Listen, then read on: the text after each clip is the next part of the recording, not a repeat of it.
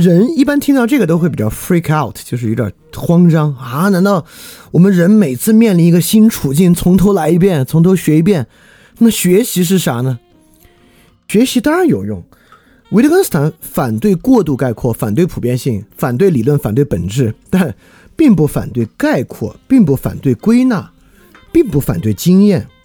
就过去的经验都存在，就像家族类似一样。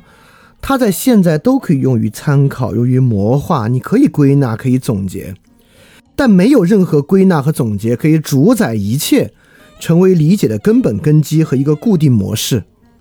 想一想啊，想一想社会社会生物学对人类的所有决定论式的解释，或者想想与人有关的所有一切决定论式的解释。科技决定论、经济决定论、基因决定论、竞争的决定论等等等等，他们都想找到人实际应用背后的一种根本本质。当然，他们也都主张我们这个本质可是在无数的应用之中得到验证的。维特根斯坦没有这个旨趣，维特根斯坦也反对这个旨趣。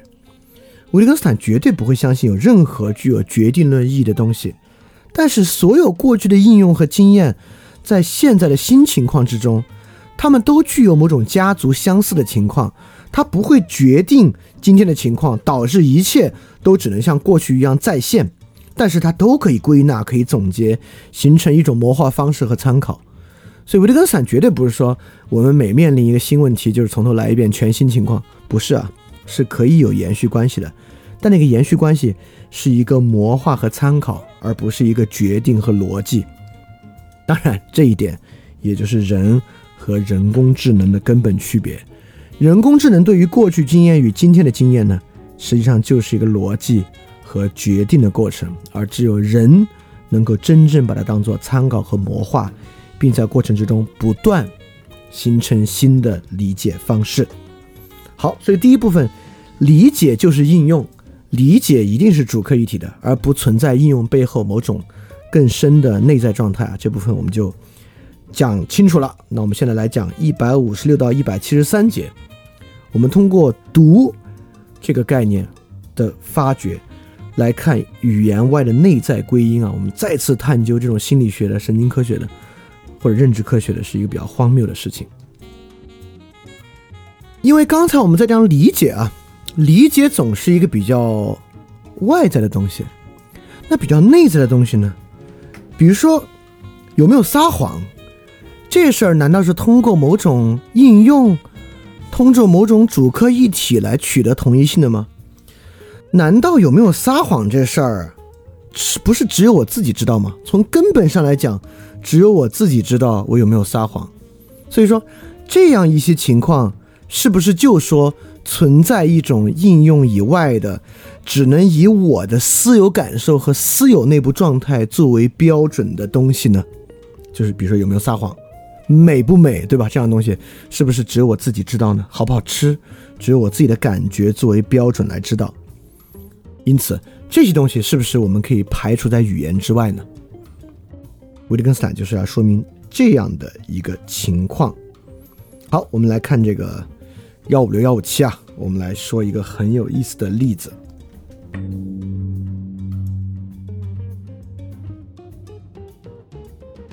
一百五十六节，维特根斯坦就在说：假设我们说一个人读这个读，还不是说读完之后理解文章的意思啊，就是纯粹说读。比如说读一段德文，假设现在群里没有任何人会德文，我就装作我在读德文，但这个时候我其实没有在读，对吧？维特根斯坦就说：那这个时候他是在读还是不在读，岂不是只有他自己知道吗？这个应用过程，因为在场没有人会读德文，现在给他一篇德文，他装作在读。那这个应用过程，好像对于他是不是真在读，也就缺乏了这样的外部环境的意义，只有他自己知道他有没有在读了，是不是找到了一个例外呢？我觉得维特根斯坦很厉害啊，他自己能造出这么例外的现象，还能举出另外一种特殊情况来化解这种例外现象。维特根斯坦在一百五十七节找到了另外一种例外现象，就是说。好，如果你这么想的话啊，那如如果我们教人读呢？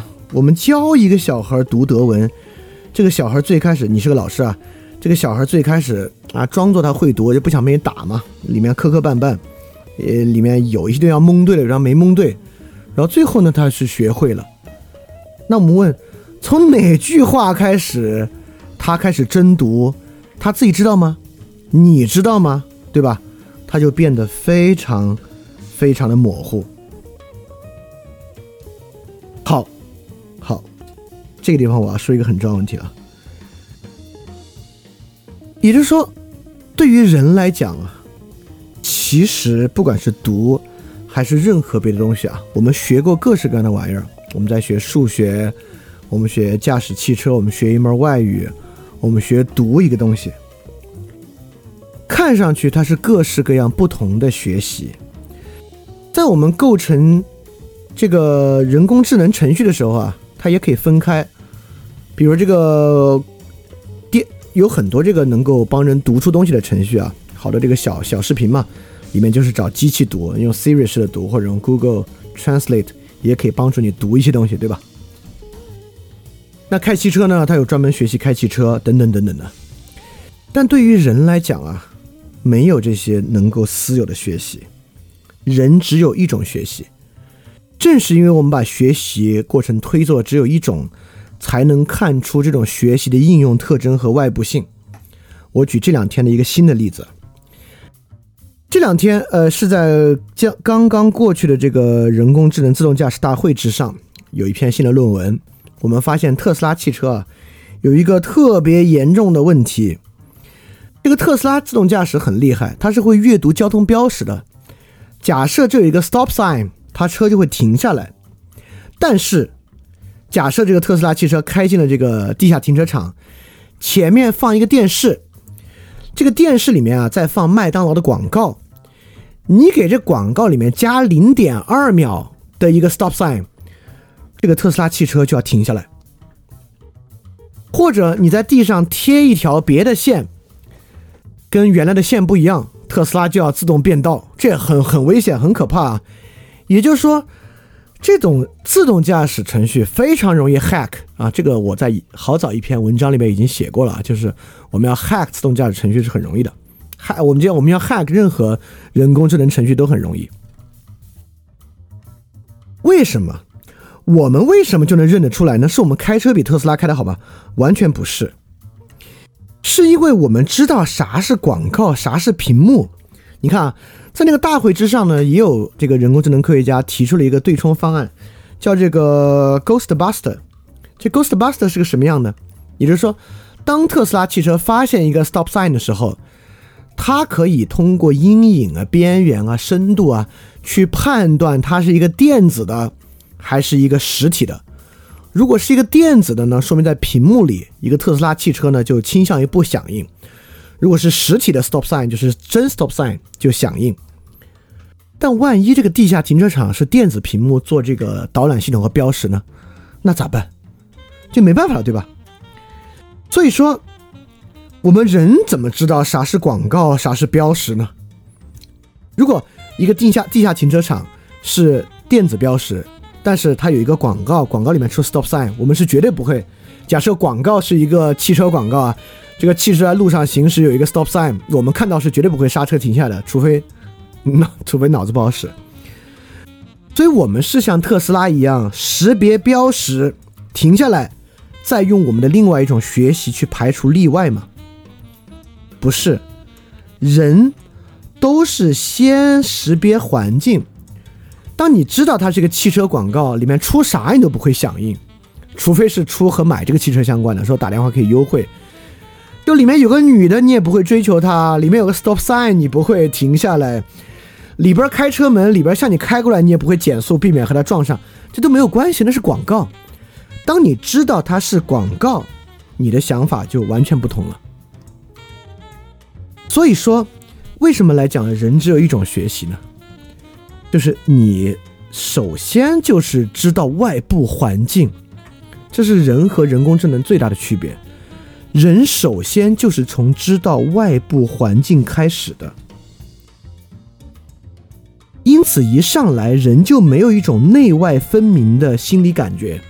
我们有一种单有的读的内在能力，我在骗别人时吧，就不用读；我不骗别人时候呢，我就真读。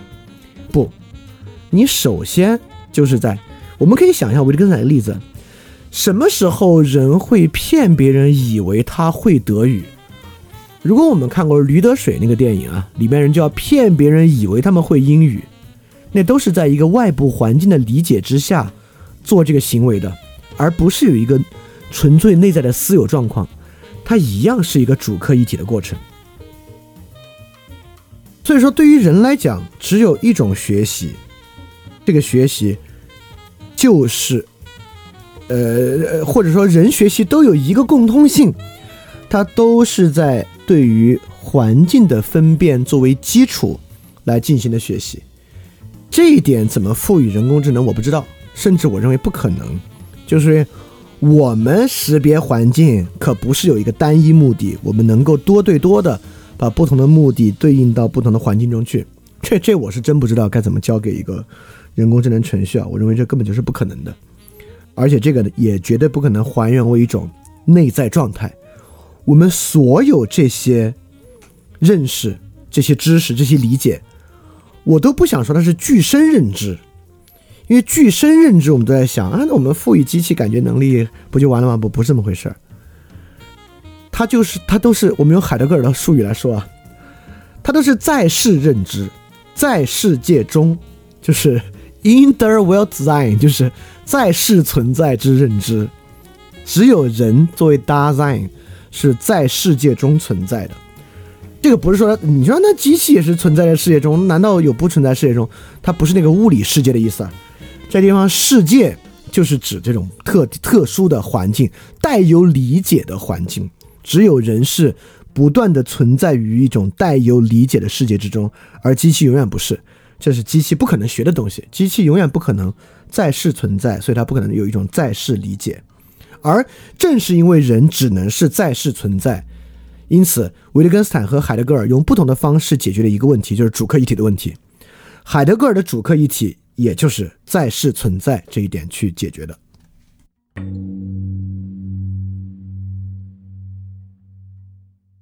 好，那我们现在就要想了。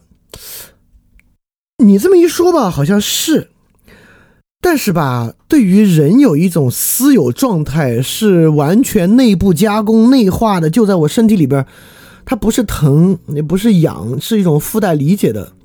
我们怎么觉得还是这么回事儿呢？对吧？我们不能想象不存在这个状态都是主客一体的。因此，一百五十八节，维特根斯坦就在回答这个问题。如果我们设想具有一个私有状态，我们忽略掉了啥呢？维特根斯坦说：“但若它是先天的，就某个私有状态是先天的，那就是说，它是一种让我们十分明白的啥呢？表述形式。我们认为存在一种先天的私有状态，它不在我们脑子里，不在神经系统里，在哪儿呢？”呵。它是一种让我们十分明白的表述形式，在我们的语言使用环境里。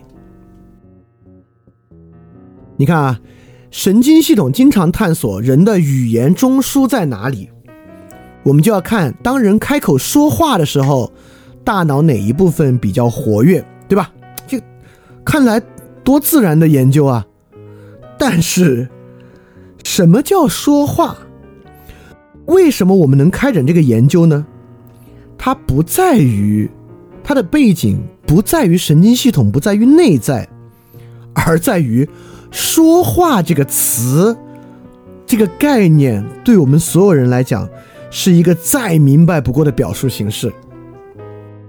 就像我们研究爱情与多巴胺的关系，我们说人啊，这个先天就会爱，是吗？有先天不会爱的人吗？如果有啊。我们用什么方式剔除先天不会爱的人呢？怎么样？这个问题模不模糊？有点模糊，对吧？因此，用维特根斯坦的思路，一定可以换一个环境。我们发现，我们对爱的定义其实很模糊，而这个基于以为清晰定义的神经科学研究呢，也就完蛋了。说话也一样，我们换一个，我们说我们研究啊。书写文字的中枢在哪儿？我们让人写字，然后看大脑哪部分比较活跃，对吧？那行，现在我们给人一行字儿，来，你对着抄，抄这一行字儿，看他大脑哪部分活跃。那写字是指抄一行字儿，用自己写，提笔在本子上书写，鬼画符。喝酒之后以为自己在写字，其实写的不是字儿，或者药物体验之后类似的反应，哪个是真写字？你怎么知道提起笔在纸上写出字儿来就是写字呢？写字不是一个具有外部模糊性的情况吗？对吧？因此，这个实验条件是不是我们想象那么分明，因而可以探究一个内在私有状态？也就是说，所有神经科学研究什么是爱中枢，什么是说话中枢，什么是写字中枢，都在于爱、说话、写字这个词汇的表述形式。我们以为它们非常的明显，所以说，你可能会说啊，哎，那我们可不就是实验设计的精妙之处不就在这儿吗？我们通过实验设计让那个清晰性呈现出来。那维利根斯坦就要说啊。你那不过是找到了诸多写字可能性之中一个非常的例外而已，而这个例外呢，我们肯定都能够构成一个反例，去看出它本身的模糊性。所以说，不是我们找到了一个清晰条件，而是你找到了一个特别模糊的例外。你用一个具有模糊性的例外研究那玩意儿，还是语言中枢嘛，对吧？就不好说了。所以说。所有这种私有状态探索，我们认为可以透过一个现象探索人的一个私有状态，它的根本基础就在于，如果我们不想啊，我们总以为爱啊就是被试看他爱人的照片，脑子里哪儿活动。我们说写字，我们说说话，我们之所以我们敢做这样的实验，就是因为它是一种让我们十分明白的表述形式，它在语言上具有某种理解的清晰性。但实际上，维特根斯坦也会认为，这种理解的清晰性其实是不存在的啊，是不存在的，所以并不具备这样的表述形式。当然，言下之意，我们就不应该拿这种结果来停止语言探索。我们不应该说，哎呀，爱情这个问题没什么可谈的，不就是多巴胺嘛？就是不存在这样的东西。所以，我觉得陈老师有一个说的很好啊，就是说，如果神经科学研究啊说爱情和巧克力一样。都是多巴胺，并不代表爱情和巧克力都是多多都都是多巴胺，只能说现在的神经科学研究方式分不出来爱情和吃巧克力的区别，因为它在我们的应用层上可是完全不同的应用和完全不同的理解，它咋可能是一个过程呢？它当然不可能是一个过程了，只能说现在我们的研究方式就是一个糊涂账，它分不出它的区别而已。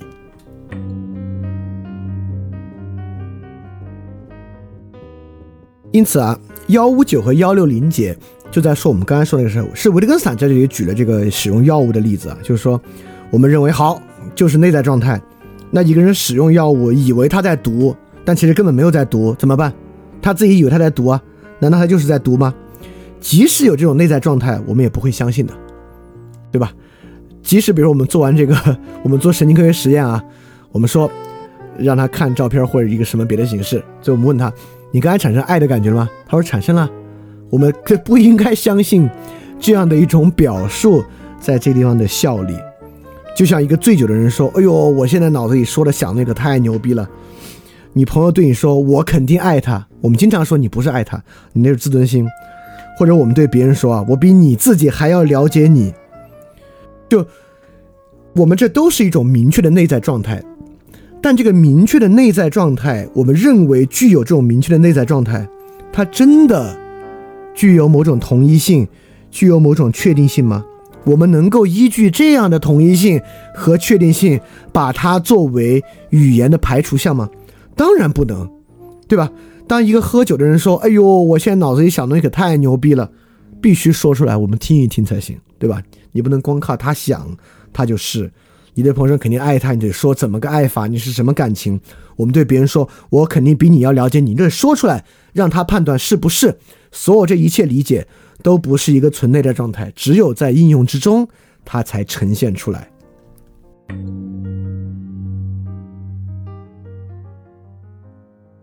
还没完呢，在接下来幺六幺、幺六二、幺六三，我们我们都认为啊，好像这个内外分别还蛮明显的。什么是外在过程？是一种应用和验证，跟其他人的交互、跟环境相关。内在过程是纯粹内部心理加工的，对吧？我们只是说啊，你兴趣说的有道理，嗯啊，很多内部的东西确实啊，必必须有一种外部的特征，必须放在环境里才行。那维特根斯坦进一步提出挑战。这个内外二分真有那么大差别吗？我现在举个特别好的例子，他说：“你现在试着从一说到十二，你就这么说：一二三四五六七八九十十一十二。现在你就把这是个纯内在过程，对吧？什么都没借，就这么背。你现在把表盘拿出来，这个手表啊，你就读表盘上的数字：一二三四五六七八九十十一十二。这种是外部的，对吧？你是在读表盘数字嘛？你想想，这俩事儿之间。”差别大吗？就是这一内一外，就背一到十二和读一到十二，不管是外在的表象，还是内在你脑子里是不是截然不同的过程，真有那么大区别吗？好像没有，对吧？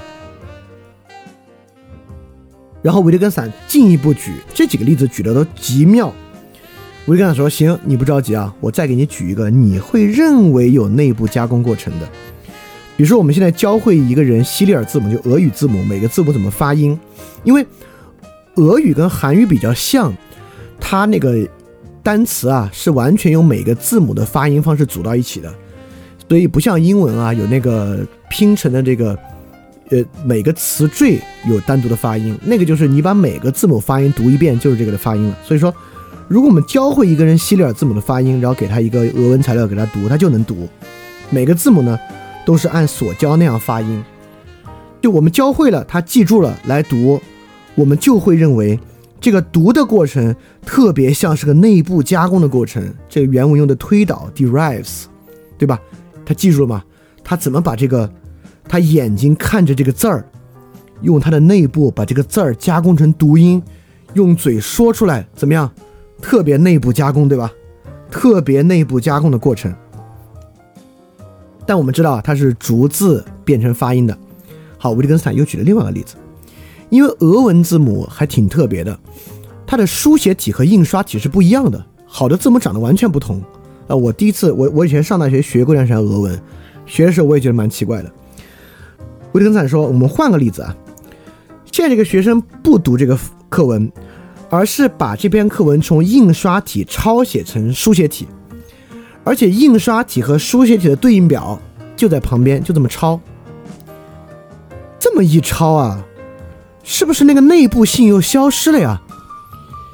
因为它就变成了，你可以完全想象，他在左边这个文章上找一个字儿，在右边那个图表里面找到那个字儿，把它对应的字儿抄在纸上，是不是变成一个纯外部性过程了？这个内部性完全消失了。但你想想，这个把是印刷体抄手写体这个过程，和学会读音、按图索骥读出来的过程，差别大吗？为什么第一个例子感觉那么是一个纯粹内部加工，而第二个例子这个内部性完全消失了呢？这更说明，我们总在内外二分和内外有别的情况之下去想象人有一个内部过程。可能没什么道理，内外差异没有那么明显。包括维特维特根斯坦接着说啊，假如我们就抄英文字母吧，我们总要把 A 抄成 B，B 抄成 C，C 抄成 D，就这么往后挪一位，很多密码就这么构成啊。现在给你一篇英文文章，你就这么抄，怎么着？它是个内部过程，还是一个外部过程呢？很难讲，对吧？你即使不会英文，只要你把字母顺序知道，你也能这么抄。因此。我们认为人有一种语言外的内部加工过程，作为同一性的来源，作为真正客观真实的东西，有吗？语言的内部过程有那么明显吗？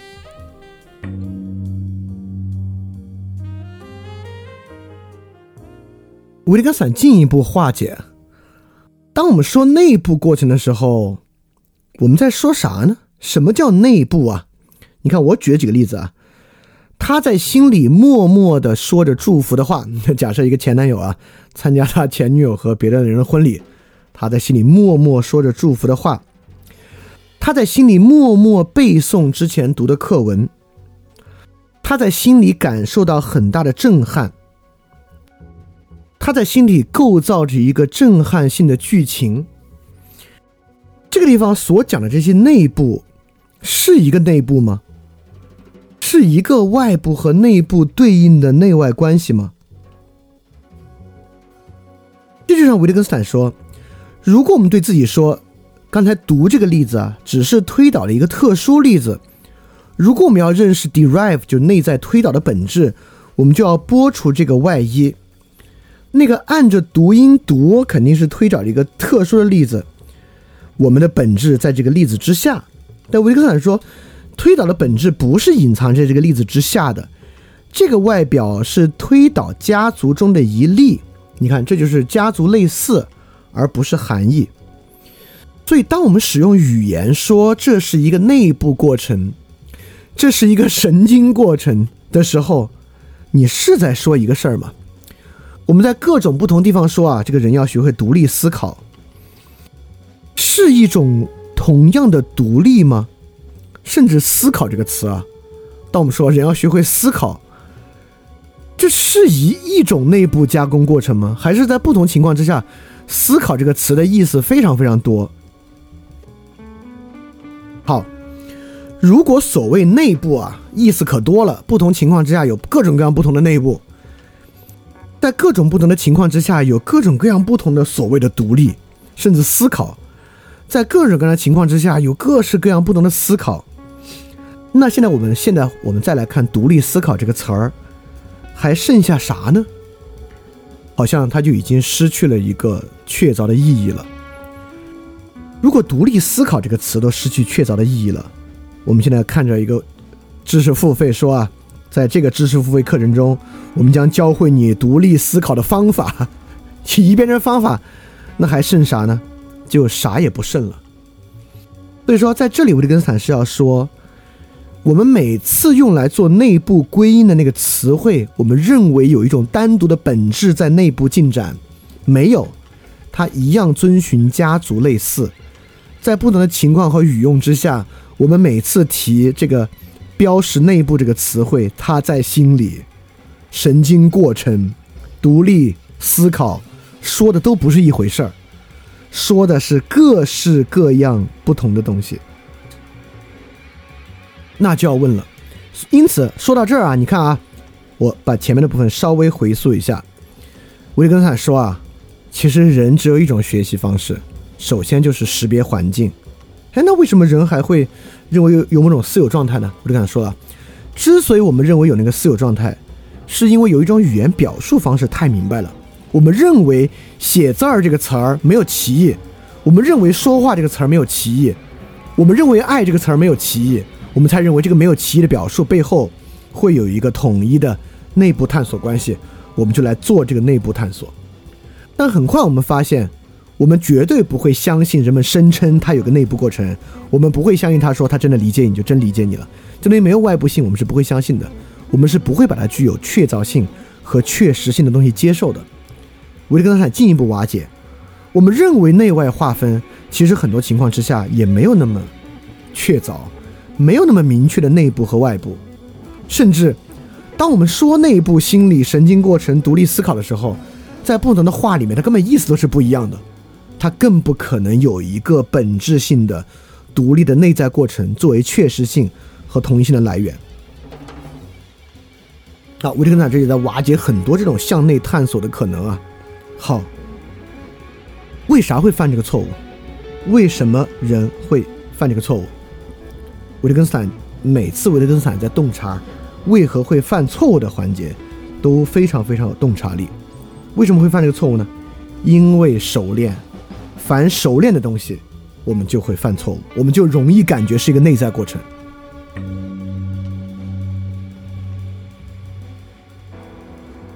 就像我们认为啊，走路是个下意识过程，维特根斯坦里面已经区分了下意识和意识是个特别糟糕的词汇啊。我们先说吧，走路是个下意识过程。我们之所以认为走路是个下意识过程，那是因为你走的熟练。你崴一下脚啊，你走路立马就不是个下意识过程了。或者你现在比较黑，你晚上起夜没开灯，走路立马就不是下意识过程了。是外在的一切环境的熟练，让外在环境变得不存在的。也就是说，其实那个外部环境和外部过程，在我们的理解和行动过程中。一直存在，永远存在着。一旦它熟练了，我们就以为它不存在，我们就很关注，那肯定就是一个内部过程主导的，就是这么回事儿。其实不是。因此，维兹感就说：为什么我们认为读这个事儿是纯粹内在的？只有我自己知道我有没有在读呢？就是因为每个字儿都有读音，我们又如此熟悉。我们才发现“读”这个字儿非常的特别，它是一个内在过程。维特根斯坦在这里继续说特别。每次当我们说一个东西很特别的时候，我们总认为他在描述一个内在感觉啊，哎呦，我对这个菜有很特殊的情感，似乎是说有一种很私有的、只属于我的情感在之中。维特根斯坦根本不是。我们每次使用“特别”这个说法的时候啊，这不是个内在的，它恰恰是个外在表述，它就是你现在没找到词儿。你想用很特殊的方式形容它，还要再找继续词汇形容它，这个词汇的公共性还没有缺席的情况之下，你说它很特别，是这么一个情况。维特坎之后呢，举了一些例子，就是我们在看已经很熟悉的字母 U 和我们学习一个新的符号，别人告诉他，告诉你这玩意儿叫 U，你从熟悉到不熟悉的过程。这个词，这个字母你没认识过，那个外部性立马出现，外在性立马到来。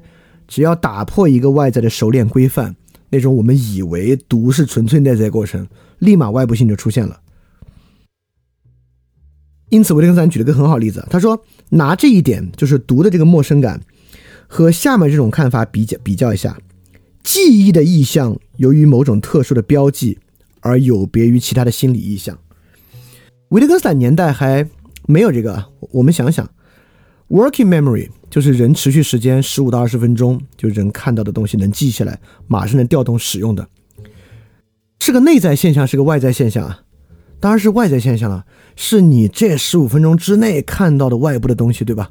它完完全全是，但是这个东西你是不需要用其他索引，现在就能立马调动的。比如说，我现在低头看了一眼地图，是这个地图是外在的，我抬头起来。在未来十分十分钟之内，我可能不用看这个地图，我就在脑子里就这么使用了。但可能过了半小时，半小时打开得再看一眼。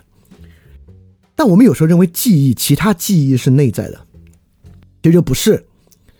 很多时候长期记忆需要外部的标识做调动。经常你闻到一个味道，说：“哎呦，对，小时候就这个味道。”哎呦，好久没想，都忘了，结果还能记得。好多东西都是。你你遇到一同学的照片，你发现哦，以前有这么一同学呢，平时想不起来。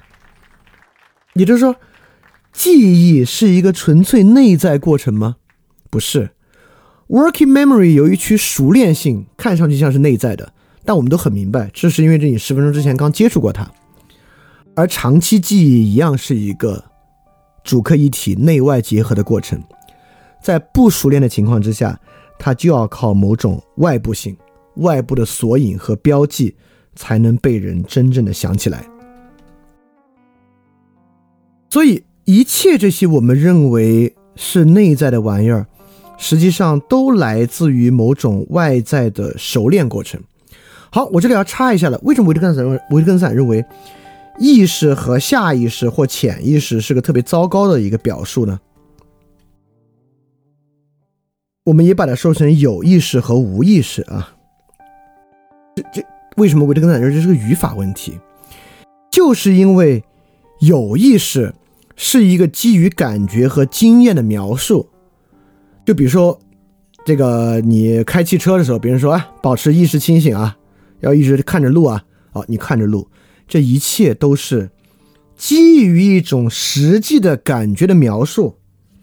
而无意识，你说，哎呦，走路是无意识的。你咋他是无意识的？你咋知道呢？也就是说，无意识从来都是一个反推和假设。但当我们把有意识和无意识并列的时候啊，我们最爱说潜意识啊，说的好像是一回事儿一样啊。我们啊意识中要学习，还有潜意识的学习法，在维特斯坦看来，这就是个语法错误啊。就意识是一种描述，而潜意识、无意识永远只是一个假设。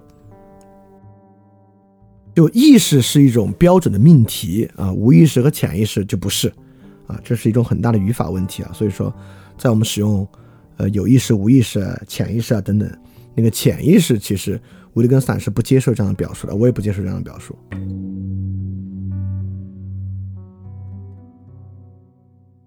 对，在一百六十七、一百六十八节，维特根斯坦进一步说明，我们很多时候概括出一个内在的东西，人有一种内部加工过程，不是因为内在统一，而是因为外在相似。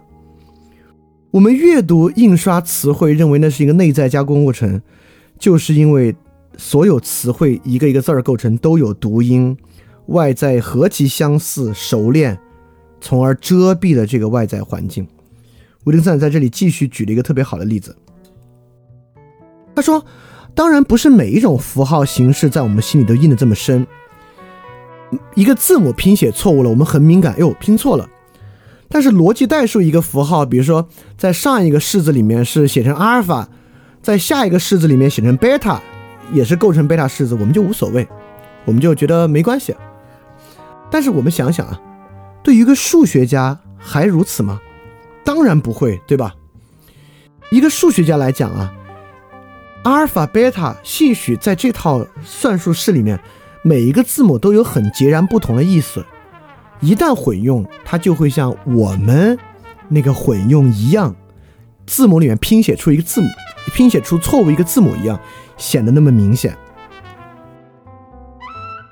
所以说，对我们来讲，对于公式是不具备熟练性的。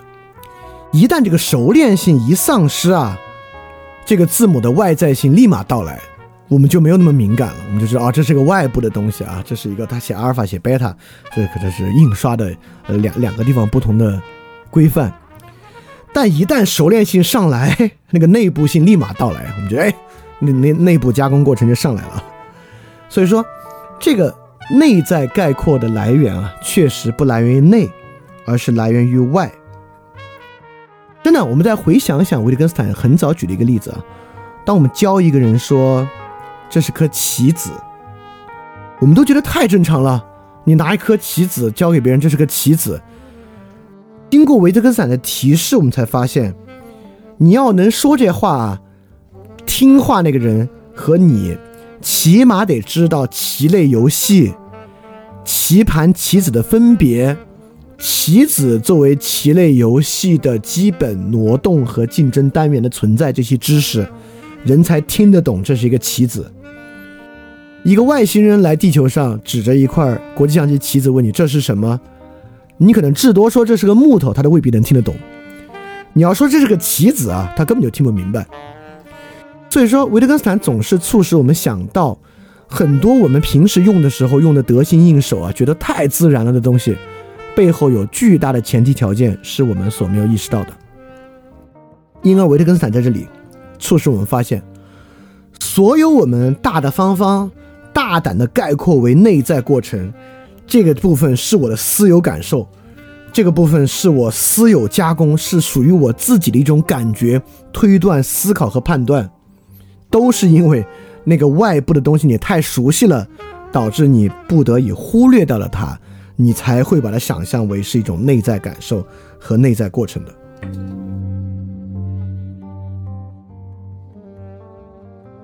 当然，维特根斯坦在幺六九到幺七幺节也在继续说啊，因为这个人啊造句论论理法很厉害，所以我们总是有办法强说一个内在过程的。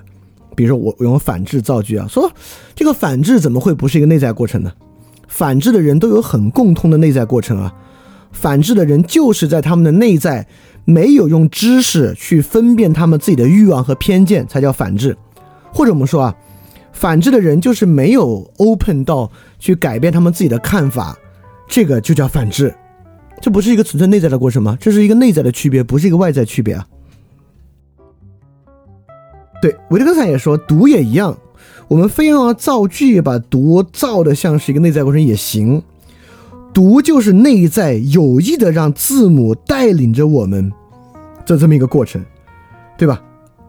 就是你非要造句造的像内在过程，是完全可能的。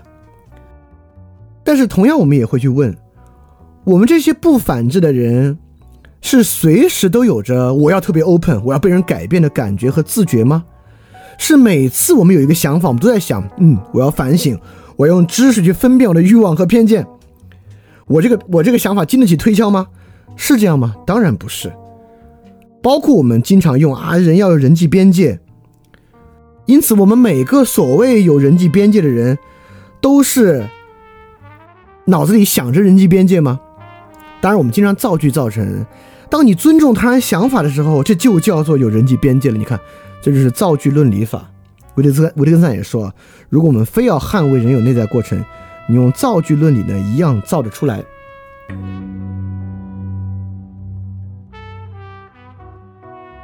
好，在幺七二，维特根斯坦又举了很好的例子。我想，行，你要非这么造句，哈，你说啊，字母就是有意被带领。好，我们就来看看什么叫带领。他举了这些例子，你想象，你被人强拉着你的手，带领你去一个你不愿意去的地方。跳舞的时时候，舞伴带领着你，你尽量随和，以便猜测他的印象，顺从他的推压。某人带领你去散步，你们一边走一边交谈，他往哪里去你就往哪里去。你沿着一条小路走着，好像是这条路带领着你。维特根斯坦立马说：“你以为造句造出‘带领’这个词，你就找到一种统一的内在吗？”带领这个词在不同的语境之下，完完全全是不同的意思。对，同样回到反制，我们不够 open，不够预备改变自己的想法啊！这里改变难道就是一个意思吗？没有让知识分辨欲望和偏见，这里的知识分辨欲望偏见就是一个意思吗？它完全可以在不同的情境之下设想出南辕北辙的意思。所谓的心理边界、错觉都一样。我们用错觉造句的时候，它都是一个意思吗？它当然可以有南辕北辙的意思。因此，在这个情况之下，即使我们用造句论理法造出一句像模像样，似乎它解释出了有某种统一的、确定的心理状态、内部状态，真的有这么一个状态吗？所以，我们只要想的这些例子啊，一个概念那种想当然的氛围就会消失。那么，心理学和神经科学的内在概念，当然在很大情况之下都可以在这种情况之下瓦解。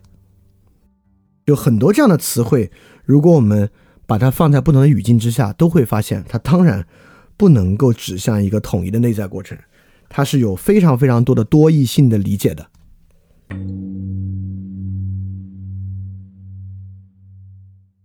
好，所以现在我们来回看这些词汇：PUA、PTSD、反制、人格、爱无能、讨好型人格、乌合之众，或者泛神经科学的抑郁症、心流、选择困难、理性感性，甚至斯金纳和、同理心。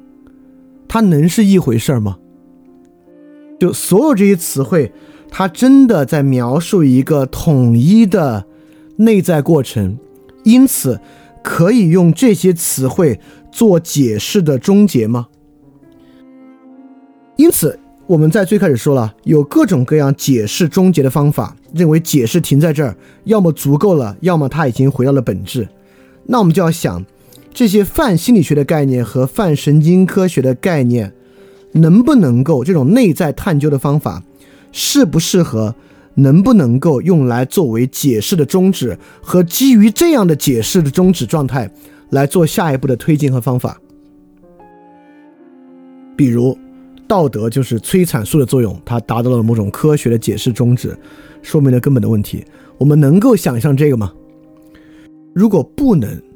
那每次在遇到用某种内在归因的方式来作为解释终结的时候，我们怎么不去多说一些，让解释过程继续下去呢？而当然，今天我们存在在一种过度内在归因的情况之下，这与个人主义社会每个人都要诉求只有他存在的、他的原初而独特的自我这种执念相关。因此，什么 Know Yourself 就不就不举了，还有各式各样的公众号，都在帮助人发明很多概念，构成一种超越语言的。要么基于人格的，要么基于动机的，要么基于神经科学的，要么基于生理的一种内在归因方法，来作为语言和解释的宗旨。因此呢，我们当然不能这样，因为如果这样呢，我们就会愈加强烈的陷入到那种强烈的二元对立的情况之下，而无法为我们找出新的可能性。而这同样让我们丢失了语言本身就基于语言自身的深度。所以说呢，这个呢主要就是今天我们要讲的。今天用幺四三和幺七三，我们就来从这个内在探究同一性，是不是很多人的活动和理解能够向内探究，从神经科学和从心理学角度找到一种支点，作为真实性、同一性和确定性来源的问题。而这种倾向反映在实际生活之中呢，是用这些概念构成语言的和解释的终结，当做一种终止状态。所以今天我们应该已然瓦解了这些过程。所以说，每次我们遇到有冲动要用这些概念作为根本解释和解释完结的时候呢，我们就知道我们的解释和对话必须继续下去，必须推进下去，才可能真正让我们产生新的视角和视野。这很重要。好。现在我们就来看看大家有没有什么问题要问啊？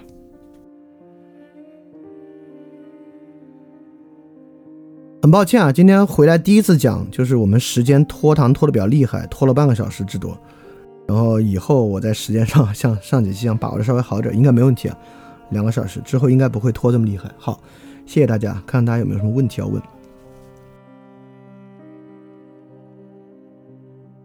好，这里有个问题啊，关于下意识的。他举了他自己的例子，就是说，在很多运动，比如打网球的时候，然后如果去太过多想怎么挥拍，就会发生的不好。呃，如果不太去想怎么挥拍呢，就是下意识状态就会发生的比较好。他说，有时候语言现象也是，比如说公开演讲，如果想太多该怎么遣词造句，就会讲得很流畅，呃，就是会讲的不流畅。所以说，如果不去反复斟酌下一句话说什么，就会讲的比较流畅，就不会磕磕绊绊。对他在想，这个地方能不能跳出下意识和有意识来想？好，我们先说演讲这个事儿。你看我讲这个讲这个课，每次两个多小时，这两个多小时呢，你说我有没有反复斟酌下一句说什么话？那没有，这一句一句话你要斟酌，你不可能这么快说出来。哈但是。你要不要把这个作为一种下意识状态来理解？这是一个关键。也就是我们现在设想，还是用维特根斯坦例子，我们有意识的去想自己下句话该说什么，和这样流畅的说话之间真的有那么大的区别吗？我们有哪一次想象自己下一句话说什么是那样一个字儿一个字儿蹦出来的？我认为。即便你斟酌自己下一句话说什么，它也不太会像是一个字儿一个字儿一个字儿一个字儿这么蹦出来，它也不会是蹦完二十个字儿你就说二十个字儿。因此，我们现在想象有意识和下意识，我们先说语言过程，它中间的模糊性就非常非常的高。我绝对不会描述我这个每次讲两个小时课的状态是下意识状态去讲。那还真不是，中间有很多时候都在不断的思考下一页这一页的衔接，这一页这里哪地方重点，哪地方不是重点，这是有很多意识活动在之中的。只是说，我们把意识活动想成一个一个蹦字儿，这肯定是不对的。我认为意识活动那不是一个一个蹦字儿，所以在这里我们说的这个无意识和下意识，那同样运动也是一样。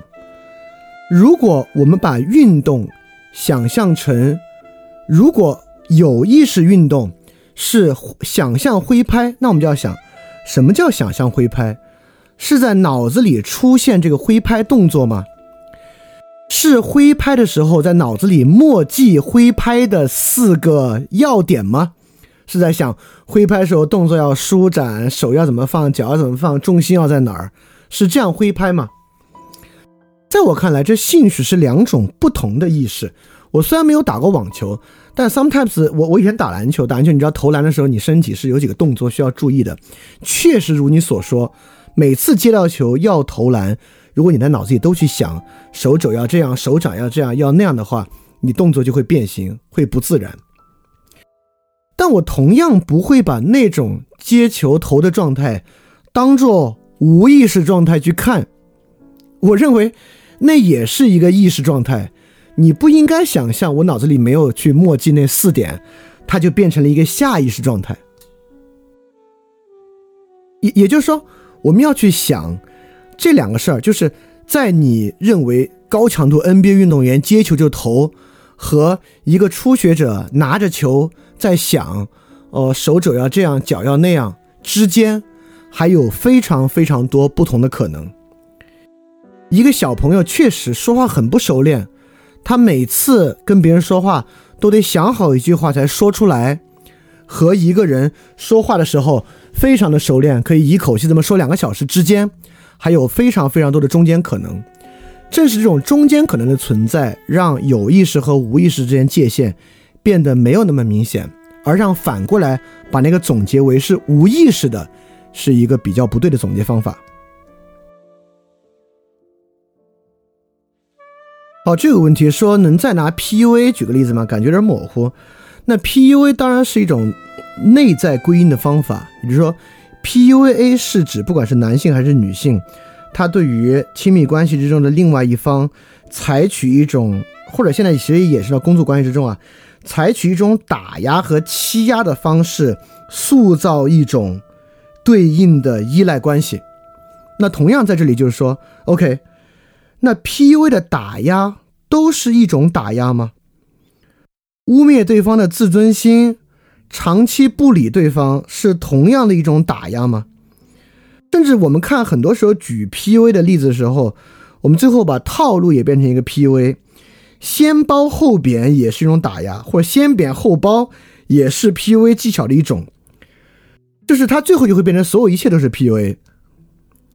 所以说，当为什么有有的人，比如说，现在我举个实际例子啊，如果有个女孩问你啊，呃，你帮我看看，她给你发一段聊天记录，她说你帮我看看，她是在 PUA 我吗？或者她如如果不是亲密关系，她跟上司之间，她发一段，你帮我看看，这是职场 PUA 吗？我认为最合理的回应方法不是说这明显是，或者说这不是。而是去举，而是去问他。既然这么说，一定有问题。那问题是什么，促使我们可以超出回答是 PUA 或者不是 PUA 的想象，来面对你们现在说这个话的语境是什么？你认为有问题，这个构成的语境和环境是什么？来看待具体是什么问题？我觉得这也回答下面一个同学的问题，就说这个。说忽略了中间过程，中间过程包含什么呢？就呈现中间过程，除了二元对立以外，其他可能能举例子吗？PUA 这个就是一个例子，也就是说，在他是 PUA，他在恶意骗我，和他不是 PUA，是我想多了，他对我挺好之间，还有好多其他的中间可能性。也就是说，他那句话本身就有多义的理解可能。你用这个视角。可以理解为他真的对你很坏，你用那个视角可以理解为他其实对你不坏。这个时候在于你自己的抉择，这很重要啊。这回想到之前劝分那一期，同样对方给你的一句话，在二律背反情况之下，当然有多种，都不是两种，有很多种不同的理解可能。很多时候不存在同样的一句话，一定呈现出那个人坏或那个人好。好多时候，最后留下的那一点是，现在好坏是你的一个选择，这就是二元之外的多种可能性的一种。当然，有各式各样多种的可能性，而你在帮助一个人解决问题的时候，你越把这样多种的可能性提供给他，实际上就越让他感觉到他自己活动的空间和他做事的可能。很多时候，心理咨询也是一样的。就心理咨询给予一个人的，不是说我告诉你你现在生活到底差在何处，好在何处，你促使给他一个单一的理解方式，让他理解他的生活。他的生活的问题就在于他以单一的方式理解他的生活，他才钻那个牛角尖。你要做的恰恰是把多种的可能性呈现出来，才让那个东西显得像是有一个出路的感觉。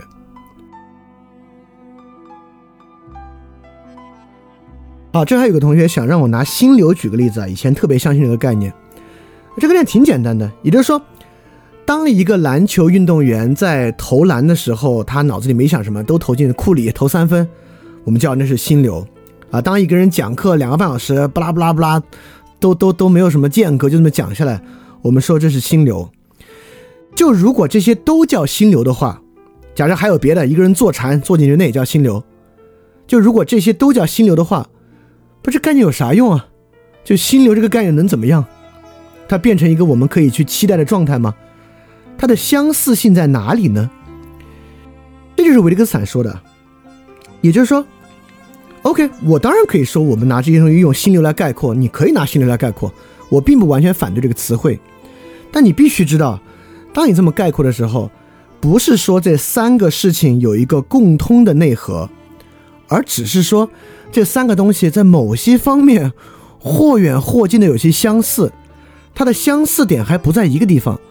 当我们心流描述各种各样不同事情的时候，很有可能我们找出另外两件事儿啊，这俩事儿之间已经一点关系都没有了。这两个所谓的心流状态已经一点关系都没有了，一点关系都没有，取决在于哪儿呢？就在于你根本无法追求心流。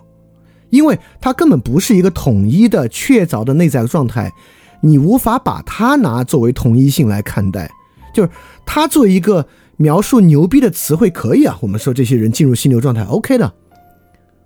但是这话的意义就相当不大，相当不大，没有任何一种共通的状态在后面促使你可以以这个状态作为目标去追求，甚至以这个状态作为目标去描述。因为这么说下来。一个书法大师在不同情况之下写字，我们都说：“哎呦，你看进入了心流状态。”但其实他也完全可以是截然不同的状态。我们可以说，一个人练书法的时候进入了心流；我们也可以说，一个人在瀑布下面写书法的时候进入了心流。但他完全可以是两种截然不同的状态。就像我们说，达芬奇在画一万个鸡蛋的时候和画蒙娜丽莎时，我们都说：“哦呦，这进入了心流状态。”但它可以是一个完全不同的状态。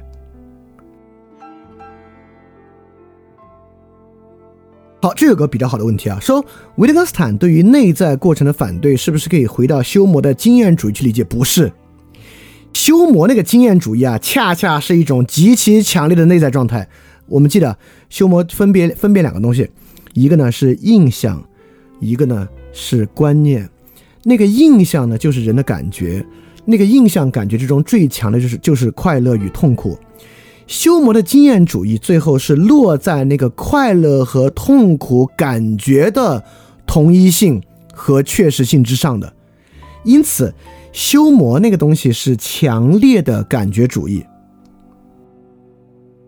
但维特根斯坦绝对不是强烈的感觉主义，为什么呢？在维特根斯坦这里，维特根斯坦一定会认为，那个快乐和痛苦啊，除了实际生理的快乐和痛苦之外。其他的快乐和痛苦，它根本就不是一个意思。在不同的语境之下，那些快乐和痛苦绝对不是一样的意思。因此，我们就会发现，有很多快乐我们觉得不好，你会沉溺；有好多痛苦我们觉得好，先苦后乐。所以说，我们你去健身房，墙上全部写的先苦后乐，痛苦让你更闪耀，等等等，对吧？所以说，在维特根斯坦看来啊，落到快乐和痛苦就是一个语言谬误，它不会让我们去到哪个地方的。脱离情境谈快乐和痛苦的明确、强烈、力力学意义上的强是没有用的。这是维特根斯坦与修魔非常非常大的一个区别。当然，我是很认可维特根斯坦的。这就是最开始边沁的功利主义是那种特别生理性的，明显是错了，对吧？到穆尔小穆勒的功利主义，把它变成那不是指生理的痛苦和快乐，是精神的快乐和痛苦。那个功利主义一下变成一个大杂烩，就这个原因。因为一到那个快乐和痛苦，那就是在不同的句子里面完全就不是一个意思。所以维特根斯坦的这个呢，还恰恰不是修魔的经验主义角度。这里有个问题啊，说科学实验到底能不能干脆不以普适性理论为目标，只是看去看各种可能性情况之下的物理世界表象，就不会陷入决定论的 dead end？呃，第一啊，维特根斯坦呢，当然对于纯粹物质世界的科学，他那个年代他也是接受的，他自己对于技术啊科学也很懂。我认为到哲学研究这部分，他非常专注于对于人这个问题之上能不能。因此，我们反过来说，科学实验到底能不能干脆不以普适性理论为目标？我认为这不可能啊。我们先说这句话，这句话不可能。那么，科学探究本身就是以普适性理论作为根本目标的。如果去除这个所谓实证这个方法，就就不 work 了。实证方法本身就有以普适性目标作为探索的根本原则在里边。因此，我们现在要问的是这个问题。实证科学方法到底能不能用于解决人的问题？这么一个问题，到底能不能为人的行动或者人构成的社会提供科学实证的结论？啊，是这么一个问题。当然，我这个我这个问题我的答案是不能啊。好，最后我们回答个问题啊。同这个同学说，展现不同的可能性与被忽视的外部性。这看上去还挺简单的，是不是？我听了个大概，我觉得看上去不简单啊！我觉得看上去相当不简单。为什么相当不简单呢？也就是说，透过维特根斯坦这本书和我们讲维特根斯坦这个书的过程，甚至上一期节目，你会发现，并不是所有的例子都能够展现出不同的可能性与外部性。也就是说，今天在某个二元对立之中，我们能举出一大堆的例子。什么说法是非常客观的？你去想，天气、苹果、桌子。什么说法是非常主观的？你去想一大堆。举一个主客一体的例子，很难举。什么说法是什么人的什么思维是一种理性的思维？一大堆数学、物理、技术。人的什么思维是一种感性的思维？艺术、文学、诗歌。什么思维是理性和感性共有的？很难。也就是说。展现出不同的可能性与被忽视的外部空间那个环境，那是得靠例子去推动的，就是范型。回到维特维特根斯坦之前讲的，那要靠范型去推动。为什么维特根斯坦这本书每次都能找到特别恰如其分的例子？尤其是刚才第三部分中间，维特根斯坦在玩味外部性内外差别的部分，从我们背出一到十二到表盘读出一到十二。到西里尔字母发音背诵出来，到西里尔字母抄写书写几条手写体，这里面一外一内一外翻了多大几个弯？第一个内外差别不大，第二个背诵西里尔文字母内部加工过程一下出来了，立马一转，西里尔字母抄写体到手写体跟那个很像，内部性一下消失，再到 A 转写成 B，B 写成 C，C 写成 D，那个内外部一下含混。通过这四个例子，一下把我们认为有很明显的人的内部心理过程和外部过程一下打破了。在我看来，举出这样的例子啊，不仅不简单，实际上，实际上非常非常困难。也就是说，你我们我们想要简单的，今天我们就在想应试教育与素质教育。哦，应试教育有一种很强烈的例子，很容易举。那种素质教育你也举很容易啊，特长教育，然后等等等等，参加项目、项目制教育都很多。你要举一个中间状态，真的不好举，就是应试和素质教育中间，你不能说这个人上 上半天做题，下半天发展特长，就是应试与素质教育的中间状态，那肯定不是的啊。所以说，展现出不同的可能性与被忽视的外部性。所需要的那种泛型的锐利程度和那种 sharp 的状态，其实是很困难的。它困难在哪儿呢？它困难在于，这就是一种哲学性的思维和智慧吧。就你需要对事物本身所蕴含的性质，与一个例子里面能展现的多视角，非常的敏锐。因此，你平时在接触到这些例子的时候，你从来没有遵循社会上约定俗成的想法，这就是反智，这就是乌合之众去想象。你日常就在以不同的视角看待，它才会积累下来，成为一个例子。维特根斯坦在做这个语言探究的时候，一定是在过去做希利尔文教学，他教过小孩嘛，或者自己学习的时候，很敏锐的把握住了那个区别，以不同的视角在看待读和听的这么敏锐和细微的差异，它才能变成好的例子。这东西非但不是简单，这东西非常的不简单。当然，我认为这是一个值得去这么敏锐的把握感受和敏锐的去尝试的部分。好吧，已经快三个小时了。那今天呃问题也差不多，里面有一两个问题我没有回答，是因为那个可能问有点泛，或者我觉得不适合在这一期回答，在之后回答。我们也可以在群里面继续讨论。好，这样那今天就不占用大家过多的时间了。那我们今天这期翻二点零维特根斯坦第七期节目又结束了，非常开心啊！好久没有讲了，今天重新讲，会觉得这个过程其实对我自己来讲作用和提升也非常非常大，所以还真是很开心这个过程。好。那我们这周的节目就到这里结束，我们下周或者下下周我们再见。我得看看那个中间的时间。好，大家记得感谢相信，非常非常感谢大家今天的时间啊！欢迎转发节目，邀请更多人参与到风尔电台的知识分享之中来。如果想参与微信群的活动，请添加微信号“想借 Joy Share”，X I A N G J I E J O Y S H A R E，并发送“翻转电台”就可以加入微信群了。欢迎你来。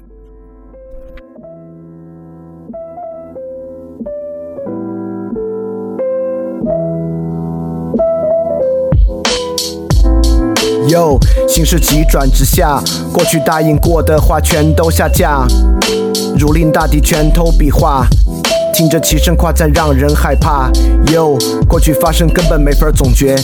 却因历史翻开新的系列，我觉得不像他们口里说的那个基业。这里玩的全是不伦不类，真他妈感觉只能对后人惭愧。到这剩下的本领只有下跪。其实没被抓住什么软肋，连沉默都成了我们的敢作敢为。编个花都没差，变成发丢，称个八，全天下是一家球。叫他爸爸，旁人瞎傻，菜谱端发粥。思想检查资格来吧，真他妈是一流。我想叫醒在这的生活，它不算太差的，灵魂它没有太怕的，赶快起床。跟那些欲望太大的，脑子里的道理太傻的，秀词就玩的太花的，下到战场，拿出时间真的道理，我们孜孜以求。知道这次灵魂斗争需要旷日持久，无畏不是我们的承诺，今后不再发愁。等到最后，我们。一起放弃复仇。好，接下来换个方式，所以最好不要惹我四川话的人格，听到起。小娃儿些最好少上点儿网，尤其是些莫名堂的少往我这闯。小学生的骂人话根本不痛不痒，大人说话小崽儿最好听到起个人回去想。你们人再多，我走都不得作数，我不得给你们服，务就等你们走投无路。因为妻子的命运从来都是弃子，你们再板命都不可能成为他们的继子。反正我就当你们都是我的逆子，狗屁不通耍起嘴皮子也是特别没得意思。我平时还有点闲情逸致，好多人都以为翻转电台是个好。大的体质，我十项全能肯定不得失误。你们要等我的瑕疵，只能等到你们都迟暮。碰到翻转电台，算你今年命犯太岁。我的道理把你们一个二个全部都要得罪。所以还是回去把电台节目多听几遍，放下个人的成见，反正你的成见特别简单。然后好的东西开始呈现，以前伤你心的东西，现在帮你生活打开局面。我说你们是逆子，肯定就要对你们负责，把你们的丑灵魂拿起来精雕细刻。道理耐心，哪怕枉费口舌三寸不烂舌。等你醒悟痛改前非，做个相反的选择。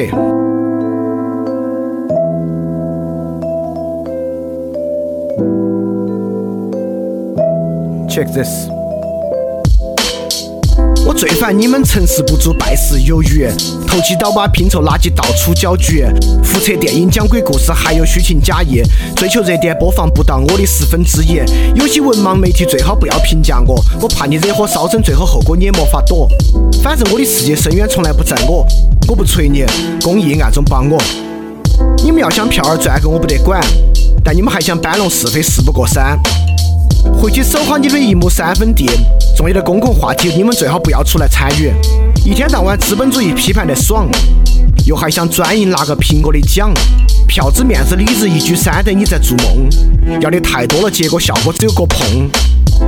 我的东西一百年之后还有人听，你的节目一个月后肯定无人问津。上面的内容最好不要对号入座，我怕你生意遭不住去病床久卧。不过你做的事情也是舍本逐末，基本是助纣为虐，粉饰太平。我早就看懂了你的骨气，基本等于零。哪天央视搞博客大赛，你肯定第一个报名。